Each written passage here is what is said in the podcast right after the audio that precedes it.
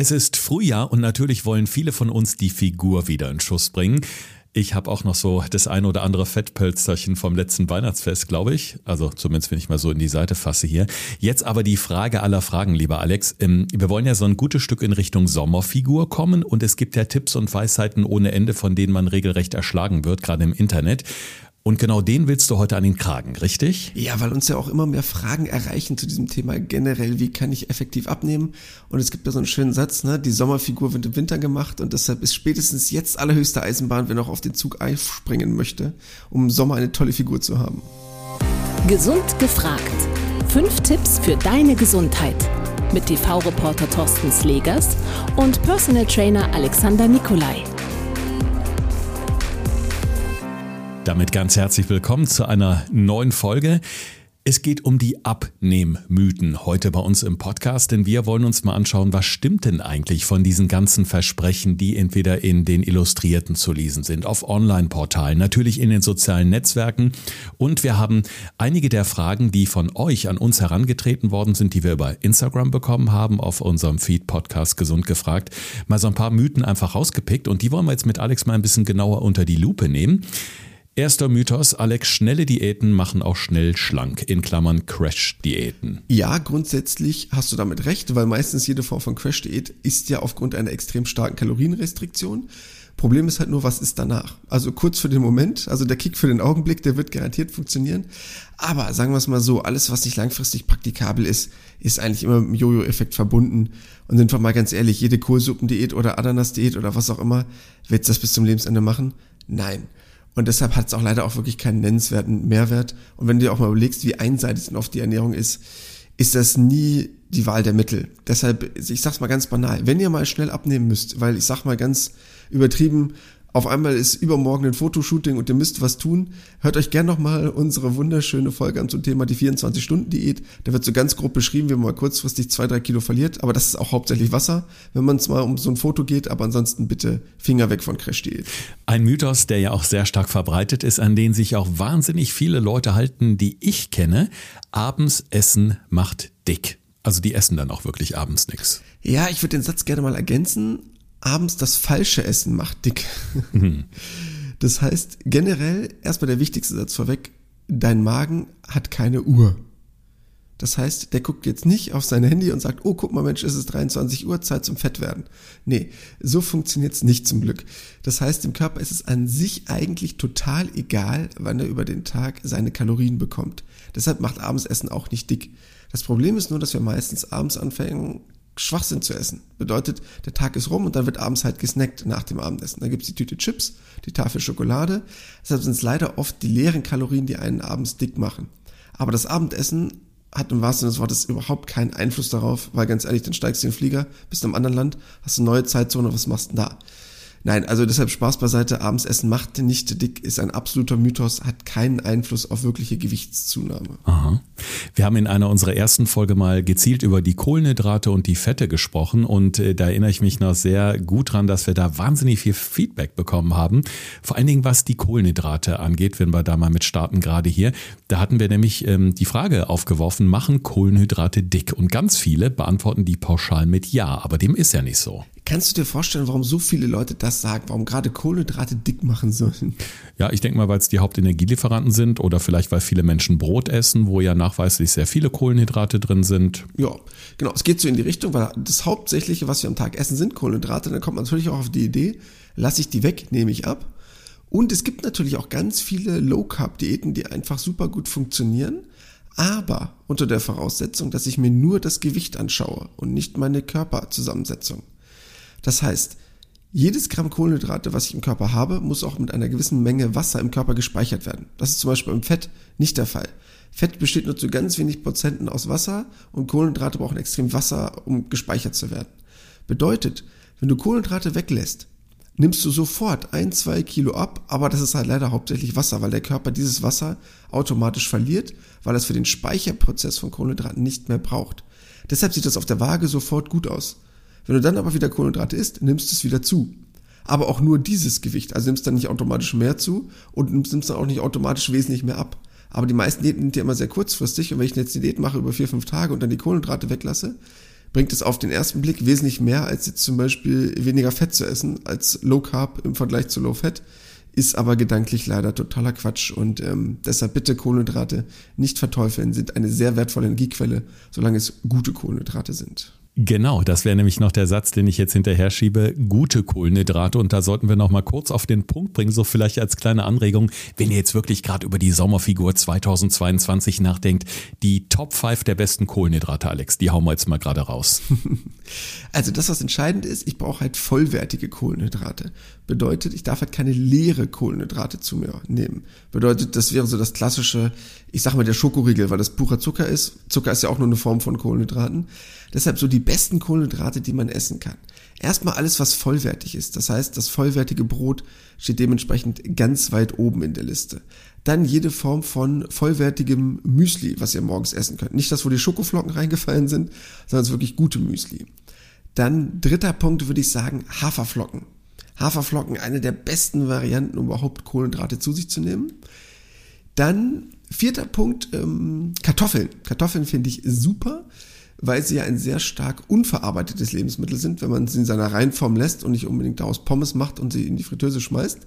Deshalb dahingehend perfekt, würde ich absolut alles von unterschreiben, deshalb darauf am besten ja so das Pferd setzen und Kohlenhydrate sonst in jeglicher Form, die ihr zu euch nehmt, die möglichst immer einen hohen, ich sag mal banal gesagt, Getreidecharakter haben. Was heißt, wo es ein relativ unverarbeitetes Korn ist, weil ihr daraus einfach die meisten Energiequellen nutzen könnt und das keinen schnellen Insulinspiegel nach oben jagt und ihr dadurch einfach auch keine Heißhungerattacken mehr bekommt. Ja, perfekt. Also nicht, dass ihr denkt, wir sind jetzt schon am Ende unserer Folge, weil wir gerade die Top 5 der Kohlenhydrate hatten. Keine Sorge. Also die klassischen fünf Tipps für eure Gesundheit, die gibt es natürlich nachher noch. Aber ähnlich wie bei den Kohlenhydraten ist es natürlich auch bei den Fetten. Es gibt natürlich auch die guten Fette wie ein hochwertiges Olivenöl, wo man auch nicht pauschal sagen kann, Fette machen Fett, sondern auch da kommt es natürlich drauf an, welche Fette nehme ich denn zum Essen, zum Salat garnieren oder was auch immer. Ich mache mir immer so ein bisschen den Spaß, Alex, vor unseren Aufzeichnungen, dass ich auch mal querlese in den sozialen Netzwerken, auf verschiedenen Online-Portalen, wo es um Ernährungsberatung etc. pipapo geht. Und ich musste, über einen Satz musste ich so ein bisschen schmunzeln. Ähm, da ist auch ein Mythos aufgegriffen worden. Da heißt es, man kann essen, was man will, man muss nur viel Sport machen. Und äh, ganz ehrlich, da zweifle ich so ein bisschen dran. Ja, ich auch. Dann bin ich beruhigt. ähm, es gibt so einen schönen Satz auf Englisch, ich setze ihn jetzt mal so ein bisschen ins Deutsche. Äh, Muskeln gibt's im Studio, Bauchmuskeln aber zu Hause in der Küche.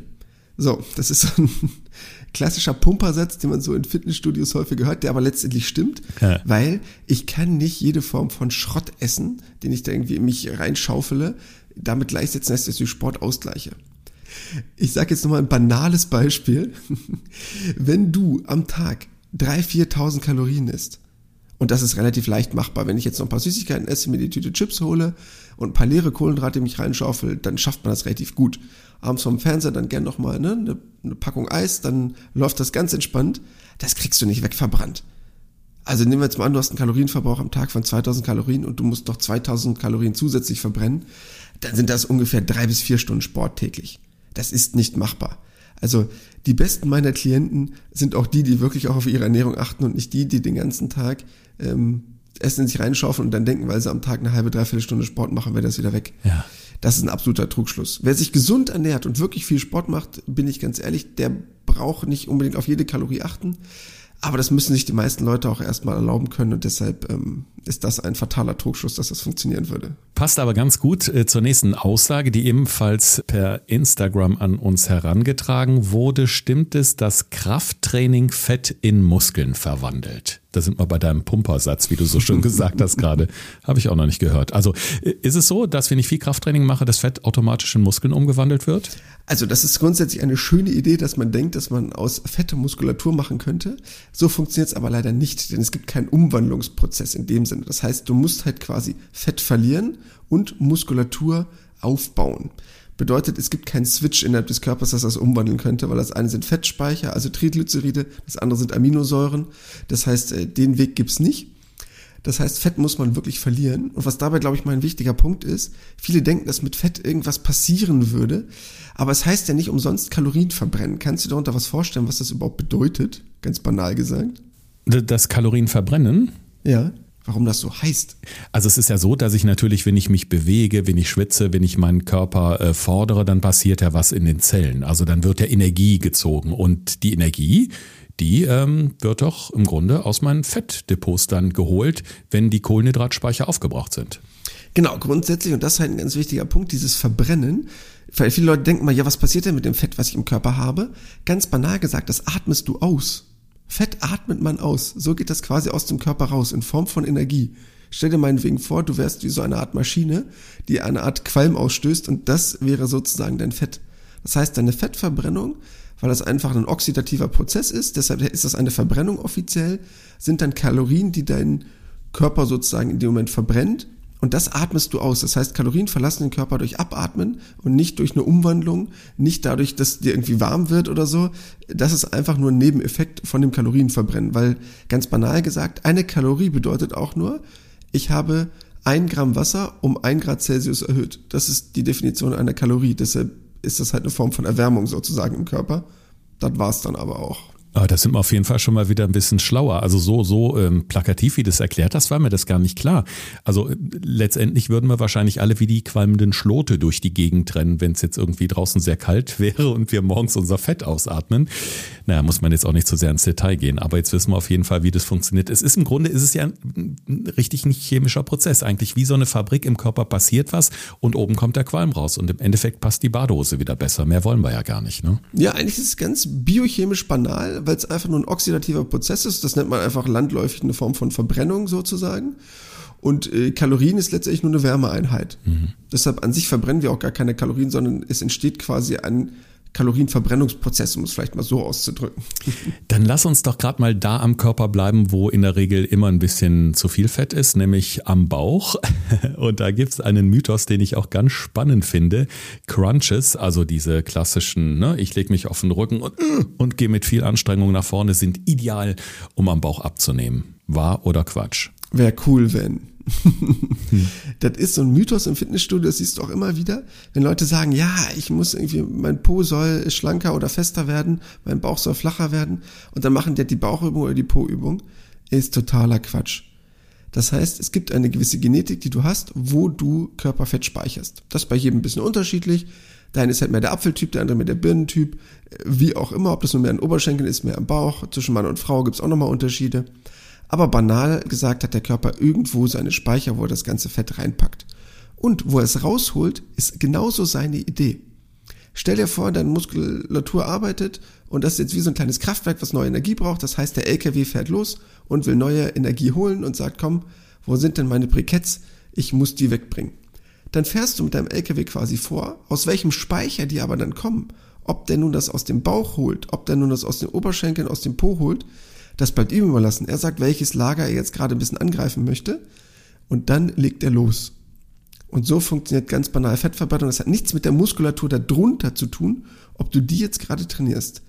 Und das ist leider oft der Trugschluss, weil leider eine Bauchmuskulatur großartig zu trainieren, bringt leider fast überhaupt nichts. Weil es nichts Kalorisches ist, wo man sagen würde, boah, das ist der mega Kalorienverbrenner.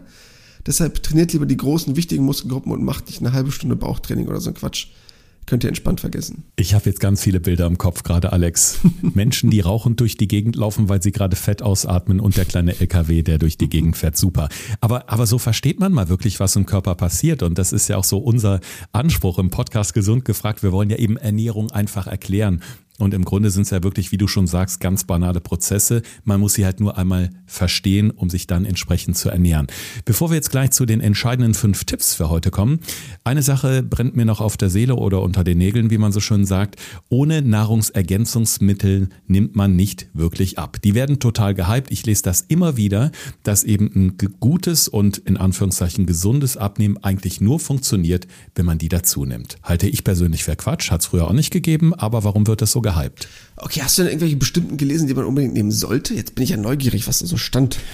ähm, vor allen Dingen Proteinergänzungsprodukte oder auch äh, hier das, das ähm, gesunde Öl, ne? also in, in Form von Kapseln, äh, dass man das ergänzen sollte und gegebenenfalls eben auch bestimmte Mahlzeiten ein bisschen schmaler ausfallen lässt und stattdessen eben Nahrungsergänzungsmittel wie zum Beispiel ein Proteinshake oder ähnliches nimmt. Okay. Ähm, ist ein interessanter Ansatz, aber an sich brauche ich, um Gewicht zu reduzieren, keine einzige Nahrungsergänzung. Also wirklich, es gibt keine einzige Nahrungsergänzung und deshalb möchte ich auch mit einem anderen Vorurteil aufräumen, auch wenn das nicht, nicht direkt deine Frage war. Es gibt auch keinen Abnehmbooster. Sorry. es gibt sowas einfach nicht. Es gibt keine Form, die irgendwie deine Energiegewinnung aus den Fettreserven verstärkt oder beschleunigt und wenn, dann wäre es illegal, weil es irgendwelche Kreislaufbeschleuniger wären. Davon würde ich aber bitte dringend abraten hier in diesem Podcast. Und deshalb brauche ich absolut nichts davon. Natürlich finde ich Eiweiß gut. Ich bin auch selber ein Freund von relativ hohem Eiweißkonsum. Und natürlich ist es eine gute Idee, wenn ich sage, ich probiere mich ein bisschen eiweißlastiger zu ernähren, als unbedingt jetzt so stark fettreich oder mit super vielen Kohlenhydraten, die ich gar nicht unbedingt brauche. Aber das wäre ja quasi nur ein Tausch. Aber ich brauche keine Form von Nahrungsergänzungsmitteln. Das ist ein ganz wichtiger Punkt, weil es wäre ja eine Ergänzung zu meiner normalen Nahrung. Wenn ich mal eine Form von Nahrungsersatz habe, also beispielhaft, du bist im Büro, sagst, oh Mist, ich krieg heute kein Mittagessen, in der Kantine gibt's nur Quatsch bei uns, oder bevor ich mir an der nächsten Tankstelle einen Schwachsinns-Schokoriegel kaufe, trinkst du mal einen Proteinshake. Das ist vollkommen okay, aber das würde ich eher als Nahrungsersatz einordnen, nicht als eine Form von Nahrungsergänzung, weil du einfach sagst, lieber einen Shake trinken mit hochwertigen Proteinen anstatt irgendeinen Schwachsinn. Deshalb, das wäre vollkommen okay, aber bitte nicht, und das ist mir ein ganz, ganz hohes Anliegen, bitte keine Abnehmshakes kaufen. Auch alles, was in der Apotheke gibt, 90% davon sind einfach Murks. Lieber wirklich nur einen hochwertigen Proteinshake, den dann anrühren, ob es mit Milch ist, Hafermilch, was auch immer ihr so mögt, oder mit pur Wasser, je nachdem wie ihr so drauf seid, reicht vollkommen, alles andere ist Humbug. Wunderbar. Die Abnehmmythen. Wir haben einige unter die Lupe genommen heute. Jetzt soll es für euch natürlich auch so einen ja, Mehrwert für den Alltag geben. Und deswegen gibt es ja in jeder Folge unsere fünf Tipps für deine Gesundheit. So kurz und knackig nochmal. Ja, äh, best of Alex. Ähm, ich meine, über Mythen haben wir jetzt viel gesprochen. Jetzt braucht man natürlich so fünf wirklich gute Tipps, wie ich es denn richtig mache mit dem Abnehmen. Thorsten fragt, Alexander antwortet. In diesem Podcast erfährst du alles über Ernährung und Fitness. Einfach erklärt und mit konkreten Tipps für deinen Alltag. Ja, worum es uns erstmal geht, all die Sachen, die wir jetzt gerade als Mythen besprochen haben, erstmal so ein bisschen zu zerstören, dass ihr denen nicht äh, irgendwie aufs Leim geht. Das heißt, jetzt erster Punkt ganz wichtig, bitte Finger weg von Crash-Diäten. Keine einzige Crash-Diät funktioniert wirklich langfristig. Kurzfristig Klar kann ich alles verstehen, langfristig, aber eher kontraproduktiv, weil meistens noch ein Jojo-Effekt einsetzt. Deshalb alles, was mit Crash und schnell zu tun hat, bitte direkt vergessen. Zweiter Punkt, ob Schwitzen jetzt irgendwie was bringt, habe ich davon irgendwas, ob ich jetzt dann noch äh, drei Grad mehr habe oder noch einen Pulli drüber ziehe. Kalorien verbrennen bedeutet nicht, dass ich einen Sinn davon habe, dass mir warm wird, sondern Kalorien verbrennen entsteht allein über eine gewisse Form von Aktivität und eine gewisse Höhe von eurem Puls über einen Zeitraum. Alles andere bringt absolut nichts und hat auch dahingehend überhaupt gar keinen Einflussfaktor. Deshalb, ob jetzt noch drei Pullis anzieht oder danach in die Sauna geht, schwitzen bringt nichts. Dritter Punkt, Bauchcrunches. Ja, auch das ist leider nur eine schöne Idee, hat aber leider keinen nennenswerten Mehrwert für das Fett am Bauch. Und deshalb da mir ein ganz wichtiger Punkt, ein ganz großes Anliegen. Viele Leute hören leider auf, bevor Training effektiv wird. Das heißt, die gehen zwei, drei Monate trainieren, sagen, der Bauch ist ihre Problemzone, die nehmen überall ab, aber nicht am Bauch und denken, Bauchtraining äh, bringt ja auch nichts, Fitnesstraining bringt generell nichts. Nein, dann habt ihr halt erst woanders Fett verloren. Aber seid euch ganz klar, dieser einen Überzeugung, der, die habe ich absolut, irgendwann verliert ihr überall am Körper euer Körperfett. Und ob ihr jetzt zuerst an Oberschenkel abnehmt oder zuerst am Bauch, ich kann das oft verstehen, aber die Problemzone heißt ja nicht umsonst Problemzone, weil man mit der halt ein Problem hat. Und deshalb nimmt man dort dann später ab, aber ihr werdet garantiert am ganzen Körper im Laufe der Zeit Fett verlieren.